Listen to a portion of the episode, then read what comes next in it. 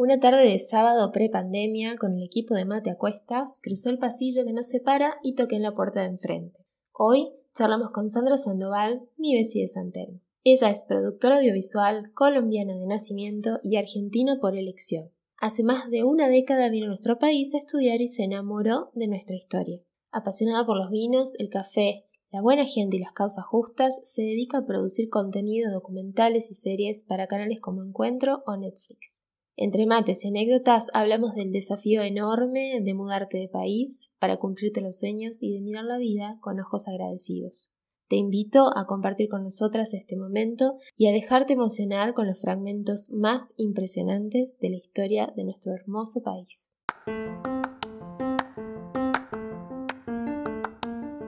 Hola, soy Florencia Méndez, diseñadora, profesora y emprendedora de pies gitanos. Mumón es la marca de bolsos de autor que cree para acompañarte en tus aventuras cotidianas y momentos especiales. ¿Por qué hacer un podcast ahora? Porque quiero inspirarte con historia de mujeres comunes, como vos y yo, que conquistaron sueños y desafíos ambiciosos, y darte la patadita cariñosa motivadora que tal vez andas necesitando. Bienvenida.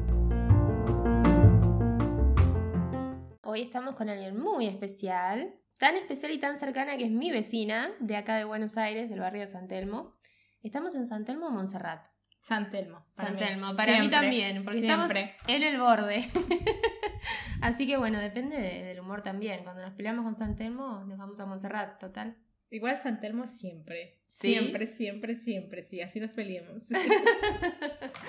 Bueno, bienvenida Sandra, San para las amigas. Gracias. Muchas, gracias por, ser parte de esta locura del podcast de Momona. No, al contrario, gracias por invitarme y bueno, vamos a ver qué resulta. Estamos compartiendo unos mates en esta hermosa tarde de verano que no nos está matando con el calor, así que se disfruta, 100% disfrutable. Y bueno, contarles a las chicas este, de dónde sos, porque tenés un acento muy particular, muy lindo. ¿Y, qué te trajo a Buenos Aires? Eh, gracias por las flores. Eh, bueno, yo soy colombiana, eh, hace 15 años, 16 en marzo van a ser años que vivo acá en Buenos Aires. Yo decidí venir acá un día, estaba aburrida en Bogotá. ¿Sos de Bogotá? Soy de Bogotá. Estaba aburrida, yo estudié publicidad, trabajaba ya, todo, estaba aburrida y dije, bueno, me quiero ir y en ese momento eh, decidí irme a España, económicamente era carísimo, inviable, por todos lados, y dije, no, me voy a Buenos Aires, y así, en un mes armé todo. Y me vine a estudiar, o sea, en un mes hablé con la facultad, donde venía a estudiar todo, arreglé todo, papá, viajé y listo. Llegué dos días antes, llegué un viernes. ¿Antes de comenzar a cursar? Dos días antes de comenzar a cursar. ¿Y ya tenías lugar donde quedarte? Eh, tenía un amigo que por suerte me dejó ah. quedar, me entregó una guía T. Ay, me acuerdo. la guía T. una para guía T. Para los millennials que nos escuchan, era... Eh, un librito. Era pre-GPS y era un librito con el cual todavía no entiendo cómo nos ubicábamos. La verdad Pero no nos ubicábamos. Sí, sí, sí. Era bastante difícil, bastante complejo, porque era mirar el mapa del cuadro A1 y de donde uno estaba, iba uno a la página 72, ponerle con el cuadro C3. No, no, no. Era tremendo. Y después buscar la línea del colectivo que pasara por ahí para saber por dónde te bajabas. No, era toda una estrategia increíble. Creo que, bueno, podemos agradecer que estuvimos bastante tiempo estimulando el cerebro. Bueno, a mí me sirvió cuando yo llegué el recorrer Buenos Aires en bicicleta. Fue la única manera de entender porque en Bogotá es todo por números. Los números hacia un lado suben, hacia un lado Las calles. Las calles. Calles y carreras son números. ¿Carreras qué serían? Las que cortan las calles. Ah, es como que hay calles principales. Santa Fe sería una avenida avenida acá, que allá sería una carrera principal. Ah. Que corta, no sé, con Billinghurst, ponele. Y ahí sería una calle. Entonces todo sube, entonces con números. Entonces los números suben, bajan. Ah. Y la única manera en que yo, porque yo al principio me decían, no, tienes que ir a Santa Fe y Callao. ¿Dónde es eso? y lo único que hice fue, yo, lo bueno fue recorrer en bicicleta a Buenos Aires. Y ahí entendí cómo cambiaban, por qué cambiaban en ciertos lugares, todo, y aprendí. Y aparte, justo donde estamos nosotros es un descajete las calles, porque no, no es todo recto, como puede ser en, en otros lados. Entonces terminás yendo a una casa y si bueno, la siguiente doblo, doblaste con la diagonal, te perdiste. Tal cual, bueno, nada como la plata, ¿no? Que la plata es tremendo, pero, pero sí, sí, sí. Y bueno, me vine a estudiar, dos días antes me entregaron la guía T, un pase el subte, el subte paz, que también era otro papelito, un cartoncito que decía cuántos viajes, de 10 viajes, me acuerdo mucho que, comprabas por viaje. Que comprabas o por viaje o por eh, grupito de 10 viajes o esa tarjetita de 10 viajes. Eso todo fue el siglo pasado, ¿no? Claro, por Más supuesto. o menos. Por supuesto, fue en el 2004, marzo del 2004. Bueno, estábamos estrenando, estrenando siglo. Ay, y bueno, yo soy productora de televisión, de cine y televisión, no lo dije. Eh, ya venía trabajando en Colombia en publicidad y también en producción de televisión y me aburrí, me vine, me vine a estudiar cine y por suerte no me he ido, trabajo de eso, vivo de eso. De lo que te gusta. De lo que me gusta, de lo que hago todos los días y bueno, esa soy yo, una productora de cine y televisión. ¿Y por qué te gusta tanto tu trabajo? ¿Qué te enamoró? Eh, pienso que tiene que ver con el reto porque ser productor, ya sea una película, una serie, un corto, eh, es un reto porque no hay nada. Vos como productor tenés que conseguir todo, desde el dinero hasta eh, los actores, los proveedores, quien te dé, no sé, el catering, las luces, todo. Entonces creo que el reto de hacer real eso que está escrito en el papel, eso es lo que a mí me parece que más me apasiona, es como es eso, llegar a ese final, a que eso que está escrito se filme y, lo vea la gente. Crearlo. Exactamente, sí, materializarlo. Darle las herramientas al director de por lo menos uno intenta desde la producción eh, que por lo menos el 90% de lo que quiere hacer lo pueda hacer. Es que en realidad serías como la directora, directora de orquesta de todo. Algo así, algo así. Y entregás las herramientas a cada uno para que, o, o tratás de facilitar las herramientas a cada uno para que cada actor dentro del, significado de parte de, ¿no? Que puede hacer lo que tiene que hacer. Sí, lo ideal es que vos empieces a, buscar y encontrar todo lo que orqueste para vos entregarle al director, que es el final, el que en realidad le da la materialización, es decir, la dirección justamente al, a cómo se va a hacer, de decirle, bueno, estabas un edificio de 20 pisos, bueno, lo tenés, ahora hace lo tuyo que es la parte muy copada. Cuando trabajo bien, uno en rodaje, el productor toma mate. ¡Qué genial! Exactamente, ese es un buen indicio. Si el productor está tranquilo, quieto, tomando mate, que es lo que a mí me, gusta, eh, es porque se hizo toda una preproducción muy buena y tienes todo. Si vos vas en un rodaje el productor corriendo, es porque algo, salió mal ojo, hay improvisos, hay cosas de último minuto, cambios que se le ocurre al director o al que sea. Y la vida misma. La vida misma, que se cae una locación, que llueve, donde en el exterior. Eh, pero uno corre cinco minutos y está todo controlado porque siempre tiene que tener plan A, B y C. Mm. Si el productor sigue corriendo, hay algo mal. Pero si uno está tomando mate tranquilo en una esquina o intentando, no sé, en mi caso, eh, ofreciéndoles un café, algo a los chicos, al equipo técnico, es porque todo está bien. Que por suerte me pasa casi todo el tiempo. ¿Cómo te enamoraste del mate argentino? ¿Lo probaste por primera vez acá? O, a los cuatro días de haber llegado, eh, una chica, una compañera de la facultad, me ofreció mate. Era marzo. Me habían dicho que hacía frío, iba a ser frío. No, no hacía frío. Eran 28 grados y yo muerta del calor y me ofrecieron un mate. Horrible. ¿Dulce o amargo? Amargo. Me fui al baño, perdón, escupí porque no pude, o sea, no me esperaba eh, el gusto. El gusto. Medio frío. me estaba hirviendo, no, ah, hirviendo, recaliente y nada y lo dejé como por dos semanas. Dije, no, no, no quiero mate, no quiero mate. No, no es que te den mate amargo la primera vez es...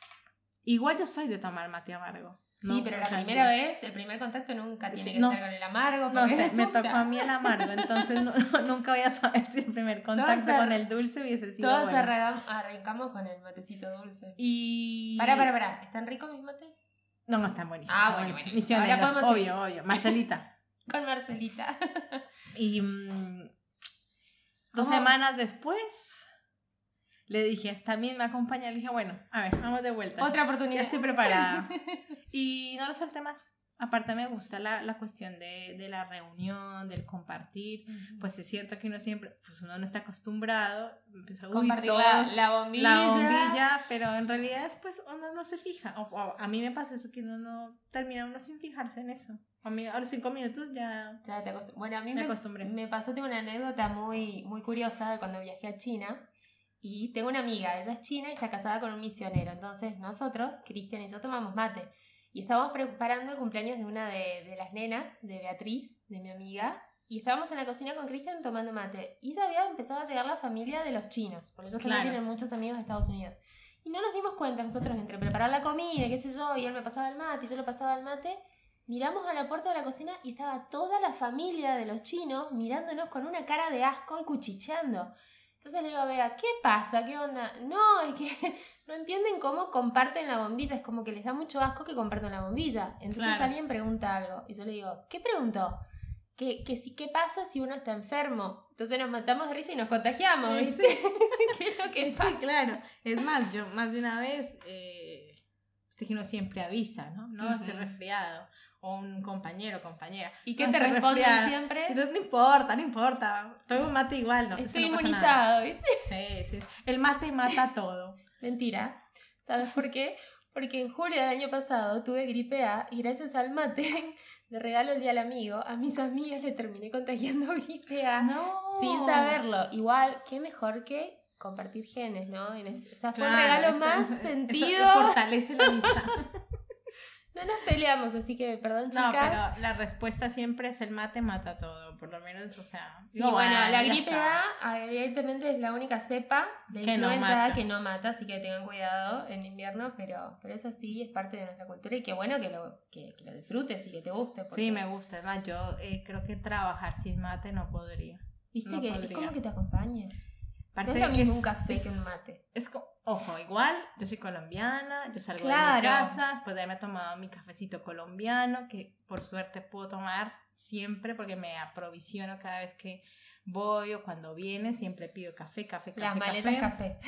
Tenemos, sí, sí, sí, tenemos eh, como esa, esa cuestión de que vienen a visitarme, yo no quiero nada, no quiero ni... Mm, bueno, uno extraña muchas cosas, ¿no? Pero en realidad lo único que necesito y pido y quiero y sabe todo el mundo es que me traigan café. Y cuando voy, viajo y vuelvo, vuelvo con la maleta a la mitad llena de café. ¿Y qué café? Eh, ¿Una en especial? No, eh, antes éramos como muy, mucho de Juan Valdés, ¿viste? Esa cosa eh, marketinera de en Colombia de Juan Valdés es sí, mejor. es más se conoce. Pero por suerte hay varios productores pequeños ahora y yo los últimos viajes lo que intento siempre hacer es probar un café nuevo. Entonces me traigo cafés que no he probado. ¡Qué genial! Y por ejemplo, hace, hace un par de meses, más o menos, el año pasado, como por agosto, septiembre, eh, me mandaron un café de un productor chiquitito del Huila, buenísimo, que venía justo un amigo de una amiga, y yo, genial, y ahora también me traje café orgánico, café que conseguimos en una feria en Bogotá, eh, traje eh, otro café que era de un, de un supermercado de esos de low cost, Genova, pero que es un café buenísimo porque es de Risaralda, de una zona del café. Es como si acá, por ejemplo, compras un vino muy barato, pero te dan la vuelta a la botella y sabes que de Luján de Cuyo no tiene pierde. Es así, bueno, con el café sucede lo mismo si es de Risaralda, de la zona del café. Entonces ahora pruebo... ¿De dónde, perdón? De Risaralda. Risaralda. Risaralda es como una provincia, se llama departamento, que hace parte del eje cafetero. Qué genial. Quindío, Risaralda, Caldas son como las tres zonas más cafeteras del país. Está buenísimo. Entonces, uno de esos tres no hay pierde. efectivamente. Ahora que, que tocas el vino, a mí me está pasando algo nuevo con esto de, porque estoy haciendo una dieta especial sin gluten, muy a mi pesar, y no tiene nada que ver con la estética. Y yo era muy birrera, amaba las, amo las cervezas. Todavía estoy en duelo y no puedo tomar una cerveza. Entonces aprendí que el vino es mucho más sano porque no tiene gluten y muchas otras propiedades. Entonces empecé a probar el vino como vos decís ahora, Luján de Cuyo me hizo acordar a, hace unos días atrás que estaba perdida entre las góndolas tratando de entender qué es lo que me gusta. Y me dice una amiga que, que es sommelier, me dice, es que no te puedo ni siquiera aconsejar, tenés que probar. Claro. Y es lo que decís del café. Exactamente. Probar porque cada uno tiene una experiencia, aparte no es solo el gusto, es la experiencia de tomarte ese café. Sí, igual también uno tiene que fijarse mucho en algo medio saber cuando uno quiere probar algo. Por ejemplo, yo no tomaba vino antes de venir acá. Yo ahora soy una experta porque amo el vino. Pero siempre supe que el mejor lugar de Argentina del agua, por ende las uvas, por ende el vino, Mm. es en Mendoza, en Luján de Cuyo. Entonces yo todos los vinos que tomo, dependi- independientemente de la cepa que sea, que igual me gusta mucho más el Malbec o el Tanat o el, algún Syrah o algún Pinot. Noir, yo ahora, este, ahora soy experta. No, está genial, "Wow". te voy a pedir todos los tips ahora. Eh, intento de que sea en Luján de Cuyo. Es más, he encontrado en el chino, acá cerca a nuestra casa, hay uno de los dos chinos que tiene muy buenos vinos. Ahora hay un chino, pero un chino que, que le pasa el trapo a todos los chinos de, de Buenos Aires con el, el nuevo re- eh, restaurante, decir, el nuevo supermercado que abrieron. Es muy, ¿Cuál? muy top. Uno que está acá, eh, cerquita, que, ay, pará, por Perú. El nuevo, que está en el edificio antiguo. Ah, no lo he visto. Mentira, está hace como varios meses. Desde, desde el año pasado. No, no, no, pasa que yo... Sí, por Perú, acá la vuelta. Bueno, capaz es el mismo, pero ese chino tiene... Pero es hermosísimo unas- lugar. Tiene unas promociones de vino. Yo encontré un vino que se llama Prisionero Malbec. Prisionero. 85 pesos de Luján de Cuyo, 85 pesos me estás que cargando. es el vino. Wow. Por ejemplo, Que sepa. Malbec. Malbec. Malbec. Por ejemplo, ese tipo de vinos. Yo siempre soy, o sea, yo soy muy eh, de buscar que sean de Luján de Cuyo. Por más de que la, la botella parezca a veces barata o lo que sea, o la etiqueta no tan buena, si es de Luján de Cuyo no hay pierde. Entonces ahí tenés un como Como la yerba de misiones. tal cual. Por ejemplo, yo intento siempre comprar hierba de misiones porque sé que es el lugar. Tal es así. cual. O sea, no, no, no tomo mucho sola, pero sí cuando tengo en casa, listo, vamos a poner una hierba que sea de misiones. Es así. Y ahora tenés la misionera que te ceba los mates. Claro, ahora Bueno, sí. tenés otra misionera este, en el equipo, en el equipo este, cariñoso de Argentina. Sí, sí, Marita, Marita que es misionera eh, total. Es que uno se va, pero, pero la tierra colorada. Sí, va, va todo el Nunca jamás tiempo, nos deja. Y con la mamá también, nos hablamos mucho, nos mandamos saludos, cuando nos vemos nos reímos mucho porque tienen esa cosa, viste, de, de, no, de no olvidarse. Hace muchos años cuando fui a filmar a Misiones, que por suerte pude ir a filmar, eh, el llegar que te reciben todo, viste. Es que con- sos como parte de la amor, familia tal- desde tal el cual. día uno.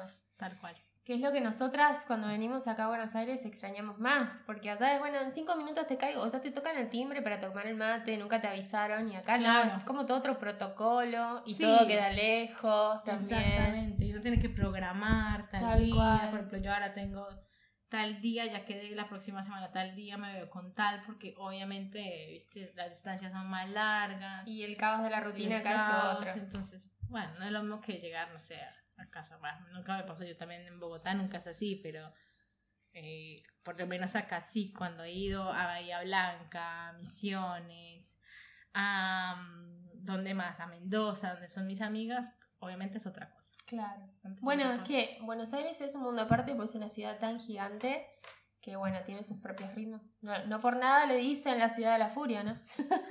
Sí, es sí. maravillosa y caóticamente hermosa, pero bueno, los que estamos acostumbrados a otro trato más este, cercano, a veces cuesta un poco. Claro, no, yo vengo acostumbrada de, de la ciudad de Bogotá, que es igual que Buenos Aires, capaz ahora un poco más caótica Bogotá, pero igual lo bueno es que te... per- Lo que tiene Buenos Aires es que tiene cultura por todos los lados, a todas horas. Y gratis a veces. gratis, la Tal mayoría cual. de cosas son gratis, eh, pero aparte tienes una oferta cultural bastante grande que no te alcanza la semana. O sea, De pasan muy y buena pasan- calidad. Exactamente. Tenemos un teatro acá enfrente. Bueno, el del borde que está acá al frente. ¿Vos fuiste una vez? Sí, sí, ¿Podés sí. creer que nunca fui? Mm.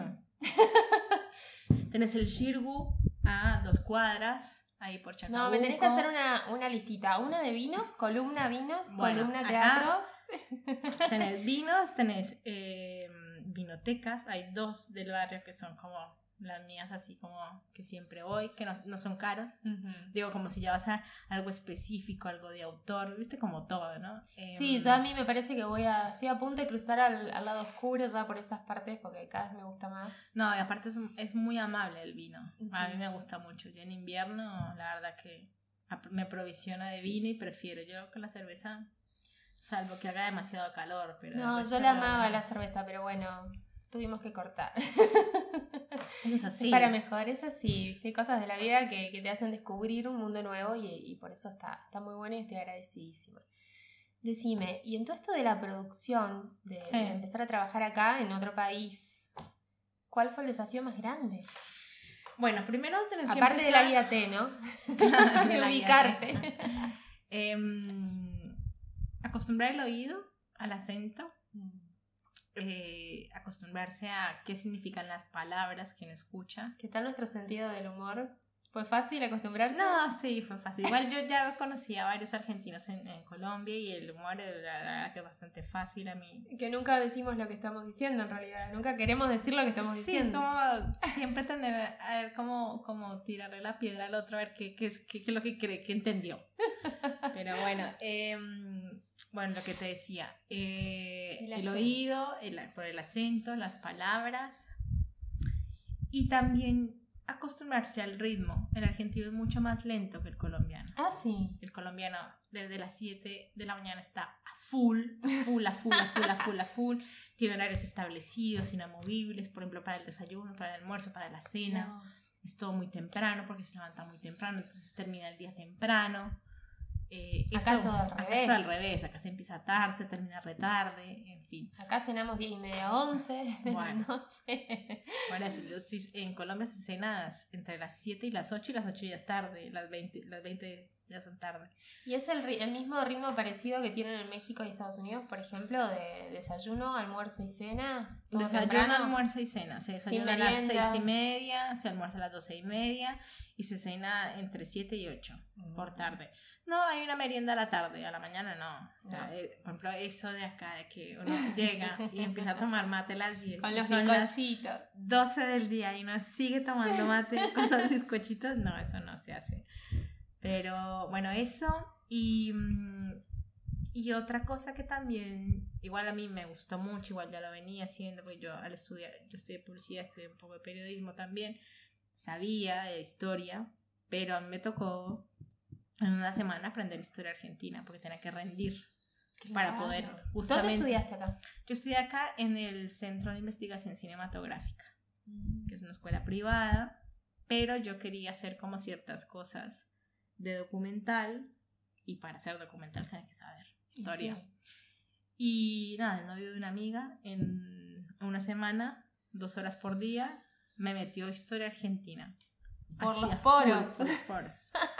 Por suerte, bueno, siempre he sido como mucho de leer, de estudiar y genial. Y de ahí empecé ya a hacer así como, más segura, documental, con temas de acá, lógicamente, que vinieron trabajos muy buenos, como por ejemplo eh, una serie documental que hicimos con una productora, El Perro en la Luna, que se llama mm, Madres de Plaza de Mayo, la historia, ocho capítulos, todo, abarcaba todo el, todo, toda la época de la dictadura argentina, y yo ahí hice producción, hice investigación de archivo, que eso es fascinante, entonces ahí Sí. tienes que saber de qué, o sea, eh, eso estuvo bueno, también yo hice el Museo de la Exexma, el Wow. sitio de memoria, Sí. que por ejemplo todos esos temas son como ¿viste? coyunturales en nuestra Argentina, entonces de ahí es como que ese fue el reto como más grande. Yo por ejemplo ahora te puedo decir, me muestras una foto, tengo compañeras, productoras, eh, directoras, lo que sea, que me muestran una foto, yo te puedo decir de qué año es, dónde se tomó, pero porque han sido años de ver, de saber, de estudiar y pues bueno, a mí me apasiona el tema. Ay, a, mí me, a mí me encanta también. Somos, somos ratas de biblioteca, digo a veces. Y ahora lo tomo como que está buenísimo ser super nerd. A mí me fascina. Me Ah, fascina me investigar. encanta. Y yo, eh, cada cosa que sale nueva, eh, por- no sé, en algún momento para, para lo de la serie, lo del museo, tuve que verme las no sé, casi eran 250 horas de los eh, juicios del 85. Qué bárbaro, pero qué fuerte encima. Re fuerte ¿Qué todo. viaje tuviste que hacer? No, al principio eh, ¿Te pegó? te pega, no puedes dormir, te sueñas, te sentís mal, agobiado, porque tienes que ir a escuchar a las madres contar cómo se llevaron a sus hijos. O cómo los secuestraron en el caso de los sobrevivientes. Pero ya después, bueno, ya después... Encima no puedes evitar la empatía. O sea, no podés evitar. No, encima yo sí, hay algo que, que sí, yo siempre le he dicho a la gente que labura conmigo, a mis, a mi equipo, la gente con la que me llama a mí a laburar, eh, vos querés algo, tenés que lograr la empatía con el otro, que ese que tiene algo. Y que tampoco va a depender de eso, si no quiere dártelo. Pero si vos querés algo, vos tenés que lograr empatía. La empatía se logra escuchando y se logra realmente, o sea, prestando la atención a esa persona. Para lograr que se abra. Más cuando, cuando estás haciendo algo. eh, No, si querés que te dé una foto de su archivo familiar, que fue la última foto Claro. donde estaba con su que hijo, tiene que confiar. es y una para confianza. confiar tienen que conectar y es así. Y por eso, entonces, es, eso es como Es que. y aparte es desgarrador escucharlo porque fue relativamente reciente todo. Hay muchísimas heridas abiertas. Reciente. eh, Este, yo me acuerdo de la primera vez que fuimos al Museo del Access al sitio de memoria, que ahora eh, funciona bien, por suerte. Cuando yo fui, me dieron el proyecto. ¿Dónde de- está para quienes nos escuchan fuera En la ex EXMA, Escuela Superior de, Arma- de, la, de la Marina Argentina, que eso queda en. Esto es Cabildo. Cabildo al 8151, me la sé. 8151, al final, eh, a dos cuadras del Puente Saavedra. Em, ahí queda y nada, cuando empezás a hacer eso, las primeras que fuimos, había- o sea, veías los las marcas, vamos a decirlo, en las paredes, Ay, Dios mío. que no sabes si son marcas con una botella, con algo de madera, Con uñas. con uñas, no sabes. Y se, sien- se sentía como una, Energía.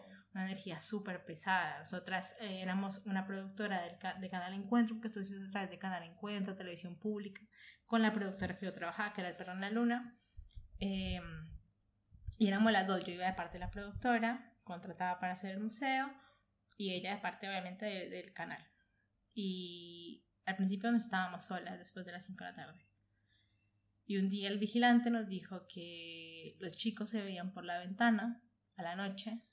Los chicos son los chicos que no obviamente están. que ya no están. Ay, se me eriza la piel. Y nosotras tenemos que hacer pruebas técnicas. Técnicas de proyectores, qué sé yo, micrófonos, ta, ta, ta, ta. Y la única manera, justamente por el ruido, porque baja, porque como está sobre la avenida y Claro. a la parte de atrás queda Lugones, Tenía que ser de noche. Tenía que ser de noche. Entonces un día con Maga, mi amiga, ahora es amiga, nos conocimos ahí trabajando. ¿Esa. ¿Esa es Mara la de los mates? No, ella es Ah. Maga. Ah, Magali. Maga. Y un día le dije yo a Maga, bueno, Maga, algo vamos a tener que hacer, porque no, o sea, nosotras no entrábamos, pero los que nos acompañaban no querían entrar. Nosotras Ah. éramos como, bueno, dale, vamos, con miedo y todo, y Todos vamos te- a O entrar. sea, todo el equipo tenía miedo. Claro, eh, Pero no llegaron... sé si miedo, pero sí respeto. Entonces Claro. eh, decidimos entrar con Maga a hablar con los chicos, con los chicos que ya no están. Con los chicos les pedimos permiso, Ay, por Dios, piel. queremos entrar acá, lo que vamos a hacer va a ser para que justamente no se olvide lo que les pasó y les vamos a pedir permiso y bueno, vamos a hacer unas pruebitas, unas cositas, así du- duramos año y medio. y entramos. Y le perdimos el susto, le perdimos Claro. el miedo, le perdimos, no el respeto, pero sí el miedo a que, a que, a ver algo que, que se supone que, que no es normal.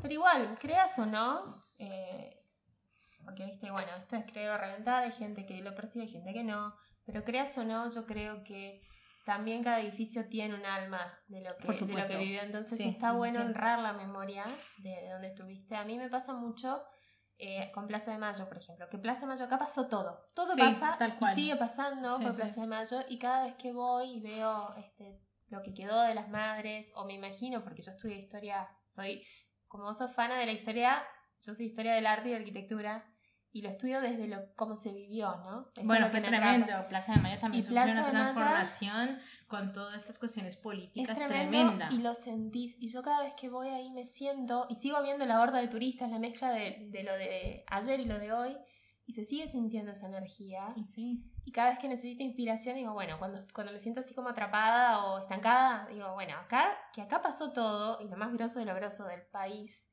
bueno, a ver qué, qué me llega, por dónde voy y pido ayuda, alguien me responde. Seguramente, sí, bueno, eso es lo que uno tiene que hacer también, aparte porque los espacios cuando son vividos y convividos, justamente guardan algo. cuando, no sé, me pasa cuando uno se muda, bueno, uno siente como que eso es, esa casa es mía, o uno dice, no, no, no, no sé qué pasa, pero acá no podría. Es algo así igual. Entonces uno tiene como que, mm, no sé, en nuestro caso nos salió pedir permiso desde lo más profundo de nuestro corazón, fuimos cagadas del susto. y sí, el vigilante que te dice que cierra todo a las 6 de la tarde, que no vuelve a abrir su persianita hasta las 6 de la mañana cuando hay luz, es como que, bueno, y el señor llevaba 20 años ahí, o sea, algo le creía. Tal cual. Eh, no, pero igual está buenísimo. Pero, pero eso, aparte de el hecho de que uno vaya, a transformar los espacios, por ejemplo, sea, en, mi caso, que he hecho también muchos museos y, y, y otras como instalaciones, vos vas a modificar los espacios, entonces algo pasó ahí, porque no fue que lo hicieron para vos, o sea, no lo han construido recién, entonces hay una historia, entonces vos de alguna manera tenés que pedir permiso para poder cambiar eso, eh, esa historia, sin afectarlo, sin, no sé, sin faltar al respeto. Yo siempre pienso que me pasó en el Museo Evita, que también hice una sala ahí en el Museo Evita. Yo soy fan, fan, fan total del peronismo, Eva, todo. Em, y me pasó que también, en el momento de entrar a esa sala, en el que empezaron a, sacar las cosas, pues para porque la vamos a cambiar, eh, yo sentí como que algo estaba mal. Dije, mierda, no pedí permiso. Dije, dale, Evita, dale, dale, Eva, que, que, esto es para bien, esto es para bien. Vamos a darle una cara nueva. Y después fue todo bien, porque en el, momento fue, se la luz, se cayó todo, no conectaba nada, nada, nada. Era, tremendo, era como... Y solamente... Vos, me estás, estoy haciendo analogía por todo lo que me pasó en el DEPA, que cuando vos me dijiste, che, todo lo que te pasó cuando me quedé afuera, que Alma, Alma, mi perrija, que ya la conocen, este, por fotos, me dejó afuera y dijiste, todo lo que te pasó acá, ¿me estarás queriendo decir algo en el departamento? Dame cariño, me está diciendo. no, seguramente, sí. Por las dudas te, te cruzas ahora y me haces un exorcismo así energético. No, pero eso está bueno. Eh, Igual es un chiste. Por ejemplo, yo me voy y vuelvo de vacaciones, me despido de mi casa y saludo a mi casa. Yo también. Yo no sé, esta vez llegué y dije, ¡Ah! Hola, ay, como si fuera, no sé, una Mira, desde mi lado, que yo soy este, diseñadora, diseñadora de interiores, así arranqué en esta locura, eh, hay corrientes que siempre hablan de que la casa o el lugar en donde uno habita también es un ser vivo. Tal cual. Y te nutre y te influye como... La analogía es como cuando estábamos en el, útero materno. Entonces hay que respetar también eso, porque cuando vos te vas realmente le dejas de, de brindar tu energía al espacio y está bueno entrar y saludar y, renovar la energía y, tratar con respeto el espacio hace que también te sientas bien. Tal cual, bueno, eso es lo que pasa con Más con la carga histórica de estos lugares. Y tiene que ver con, por ejemplo, yo suelo filmar en muchos lugares históricos de acá, sobre todo acá en Buenos Aires, porque siempre los directores piden, no, el edificio, tal cual, tal cual los 50, 70, qué sé yo. Que por suerte tenemos un montón de... Que es divino divino, eso sí, yo estoy enamorada de eso. Yo siempre soy la primera que va a las locaciones. Y tratar eso con respeto, el hecho de que, eh, no sé, por ejemplo, en museos hay piezas históricas, hay colecciones familiares, todo, que alguien, no sé, decidió quedárselas y después donarlas. Entonces también eso hace parte de, de habitar esos espacios con respeto, de no dañar. Por ejemplo, yo soy de las que odio que no sé, una locación, todo el mundo esté a grito. Por más de mm. que yo pague por esa locación. No, no, no. O sea, bajemos el ruido. Ese tipo de cosas como que uno cuida. Pero porque tiene que ver justamente con que los espacios ya han sido habitados por otros. Entonces, para mí toda esa energía y todo queda. Es que bueno que por lo menos dejemos una buena energía, ¿no?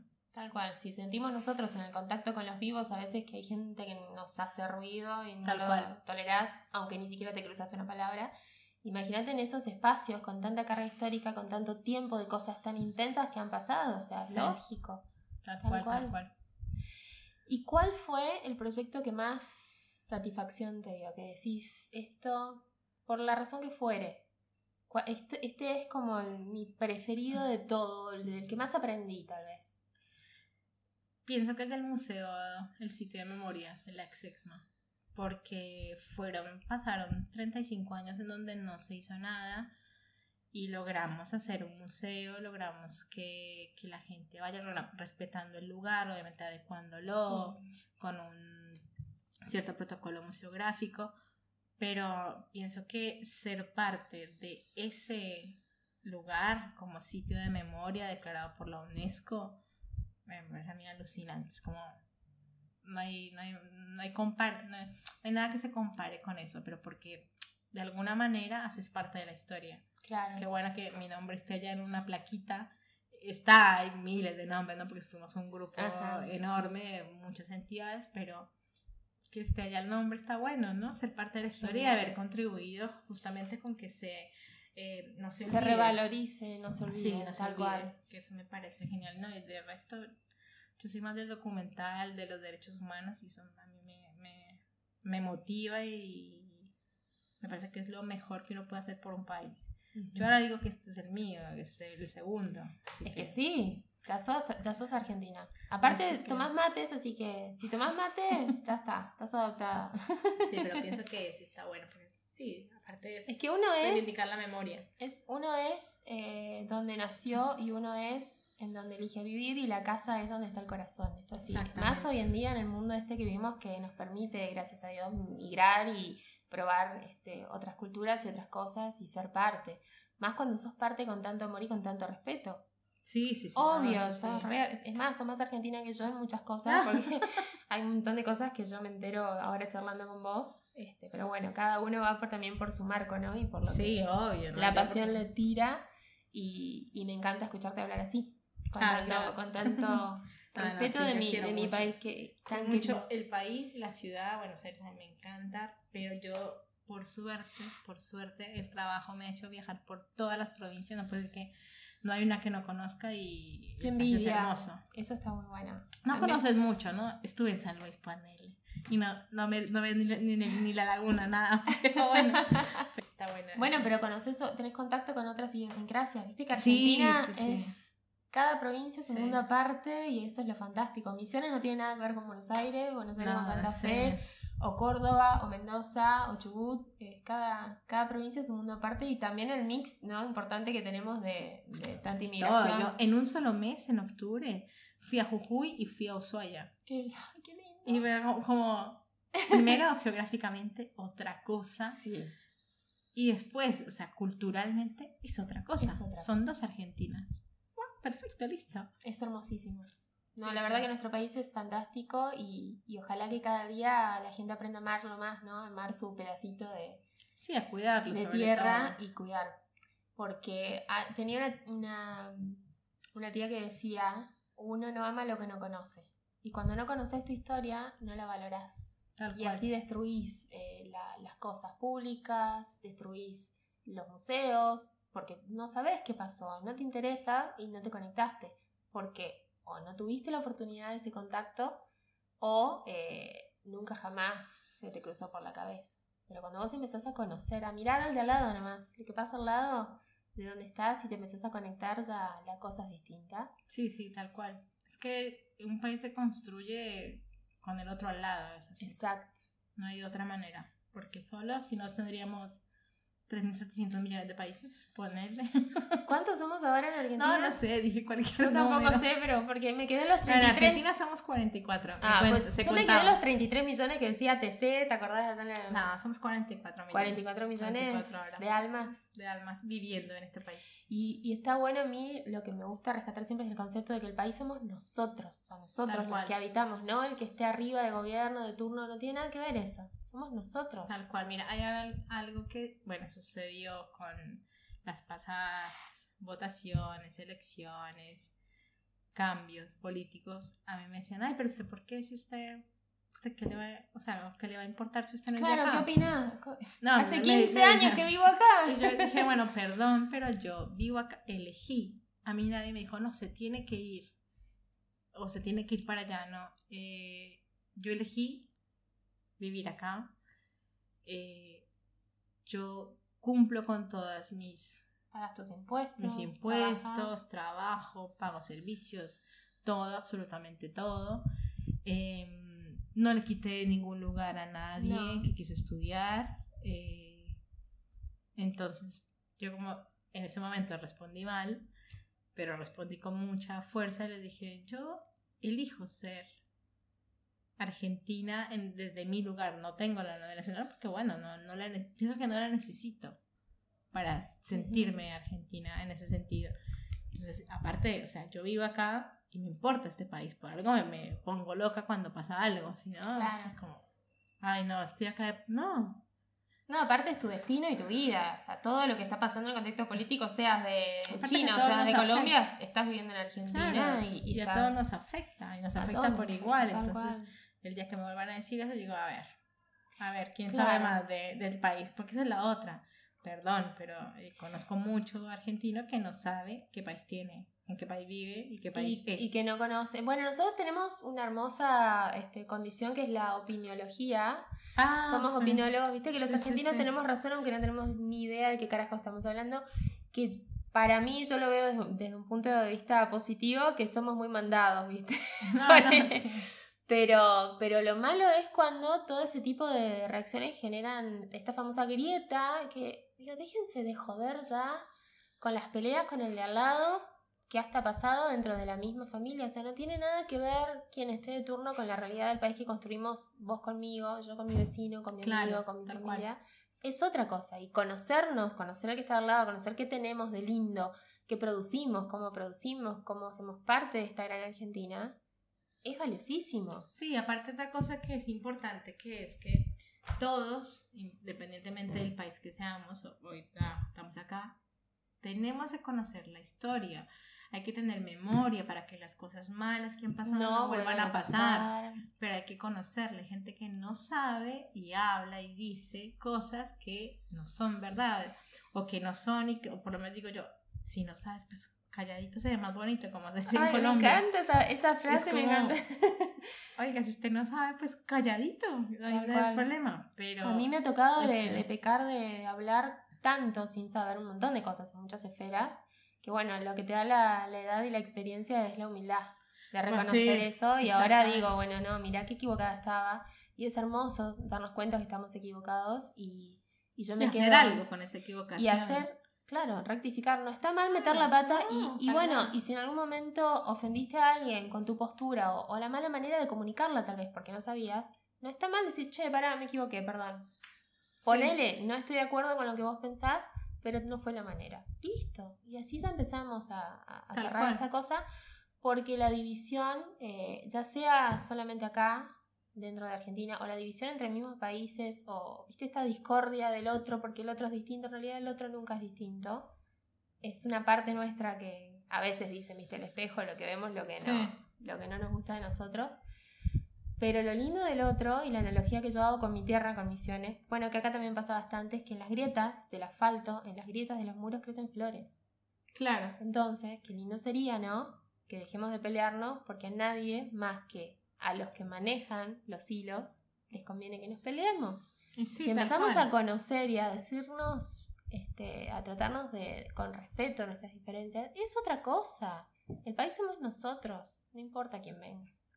Sí, tal cual, es así. Y no importa el nosotros si es un... va, de hecho, somos un mix de inmigrantes. O sea, a esta altura que alguien en América te diga, ay, no, vos no sois, bueno, vos tampoco, haces dos, dos líneas más de- del árbol genealógico y vienen de Ucrania, vienen de cualquier lado, todos somos un mix. Pero es que, por supuesto. es- Los bueno, únicos autóctonos, lastimosamente, en nuestro país no ni siquiera están bien cuidados o los cuidamos bien. Pero de Exactamente. última de ellos serían los nativos los únicos que podrían Sí, decirnos porque el eso. todos. es- o sea, por algo. todos Toda América, de Canadá, son desde Alaska. italianos, franceses, todos. Somos porque de todos todos, lados. pero todos en su momento. También es entender, o sea, que todos los países hemos sufrido emigración y migración en cualquier eh, momento de la vida del país, o sea...